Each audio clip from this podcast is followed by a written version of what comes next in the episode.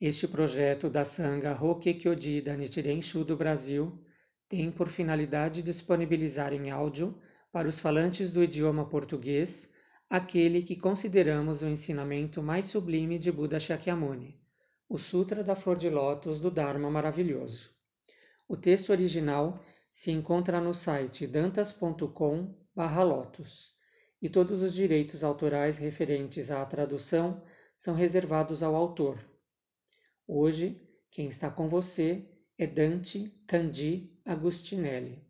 Que o Dharma possa se propagar largamente e que todos os seres sejam beneficiados. Namu Myoho Renge Kyo Namu Myoho Renge Kyo Namu Myoho Renge Kyo o Sutra da Flor de Lótus do Dharma Maravilhoso, capítulo 14, parte 3 Práticas Pacíficas. Nessa altura, o honrado pelo mundo, desejando expor uma vez mais o sentido das suas palavras, falou em verso, dizendo: Praticai constantemente a perseverança, tende piedade de todos os seres, e fazei o vosso melhor para expor e pregar o Sutra, louvado pelo Buda. Na última era vindoura, aqueles que abraçam este sutra devem, quer se trate de pessoas que não deixaram as suas casas, pessoas que já as deixaram ou pessoas que não sejam bodhisattvas, cultivar a piedade e a compaixão, dizendo: se eles não ouvirem este sutra e não acreditarem nele, cometerão um grave erro. Se eu conquistar a via do Bodhisattva, empregarei meios expeditos e pregarei a lei para eles, fazendo com que a aceitem. Suponham que existe um poderoso rei sábio. Os seus soldados ganharam méritos na batalha e ele recompensa-os com vários artigos, elefantes, cavalos, carruagens, adornos pessoais, campos e casas, povoados e cidades ou oferece-lhes roupas, vários tipos de objetos preciosos, servos e servas, riquezas e bens, atribuindo tudo isto alegremente. Mas se existir alguém corajoso e forte que consiga levar a cabo feitos difíceis, o rei tira a joia brilhante do seu toucado e oferece-a a esse homem. O Tathagata é assim. Ele procede como o rei das doutrinas, possuindo o grande poder da perseverança e o precioso repositório da sabedoria. E com a sua grande piedade e compaixão, converte as eras de acordo com a lei. Ele vê todas as pessoas enquanto padecem de sofrimento e ansiedade, procurando a emancipação, lutando com os demônios e pelo bem dos seres viventes ele prega as várias doutrinas, empregando grandes meios expeditos e pregando estes sutras. Quando ele sabe que os seres viventes alcançaram poderes através deles, então, no último momento, pelo seu bem, ele prega este Sutra do Lótus, tal como o rei que desata o seu toucado e oferece a sua joia brilhante. Este Sutra deve ser honrado como o maior de entre os sutras. Constantemente eu o guardo e protejo, e não o revelo propositadamente. Mas agora é a altura certa para eu o pregar para vós. Após eu ter entrado em extinção, se alguém procura a via do Buda, a espera ser capaz de a expor tranquilamente então ele deve associar-se intimamente às quatro regras descritas.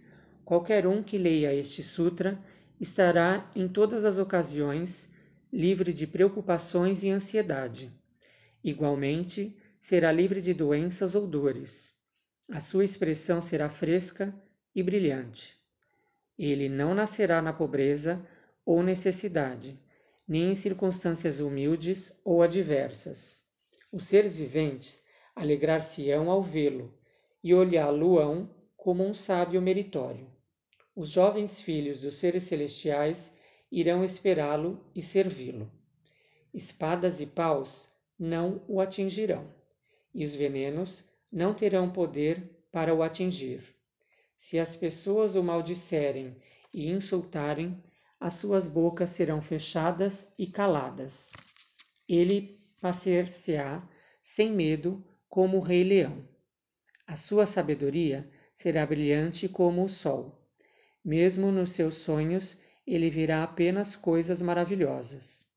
Ele verá os tatagatas sentados nos seus tronos de leão, pregando a rodeados por multidões de monges. Ele verá dragões, espíritos, azuras e outros numerosos como as areias do Ganges, com as palmas das mãos unidas reverentemente, e pregará a lei para eles. Verá ainda Budas, os seus corpos imbuídos de um brilho dourado, emitindo imensuráveis raios que brilham sobre todas as coisas, e empregando os sons Brahma para exporem as doutrinas. Aos quatro tipos de crentes, o Buda pregará a lei insuperável, e ele ver-se-á na sua presença, unindo as palmas das mãos, louvando o Buda. Ele ouvirá a lei com deleite e oferecerá esmolas, obterá daranis e conhecerá a sabedoria, que é sem regressão. E quando o Buda souber que a sua mente entrou profundamente na via do Budado, dar-lhe-á uma profecia de que alcançará a mais alta e correta iluminação. Tu, bom homem, numa era vindoura, obterás sabedoria imensurável. O grande caminho do Buda, a tua terra será adornada e pura, incomparavelmente vasta e grande, com os quatro tipos de crentes, que com as palmas das mãos unidas ouvirão a lei. Ele ver-se-á ainda no meio de montanhas e florestas, praticando a boa lei, entendendo a verdadeira natureza de todos os fenômenos, profundamente imerso em meditação e vendo os Budas das dez direções. Os Budas, com os seus corpos de um brilho dourado, adornados com as marcas de uma centena de diferentes bons auspícios, ouvir a lei e pregá-la às pessoas. Esses são os bons sonhos que ele tem constantemente. Ele sonhará ainda que é rei de um país e abandona os seus palácios e assistentes, e os soberbos e maravilhosos objetos dos cinco desejos, dirige-se para o lugar da prática e, sob uma árvore bodhi, senta-se num assento de leão, buscando a via, e após sete dias alcança a sabedoria dos Budas. Tendo sido bem-sucedido na via insuperável, levanta-se e faz girar a roda da lei, pregando a lei aos quatro tipos de crentes, durante milhares, dezenas de milhar, milhões de calpas, pregando a maravilhosa lei isenta de falhas, salvando imensuráveis seres viventes. Depois, ele entrará no Nirvana, como fumo que se dissipa quando a chama se esgota. Se na época maligna vindoura alguém pregar esta suprema lei, essa pessoa ganhará grandes benefícios, bênçãos tais como as acima descritas.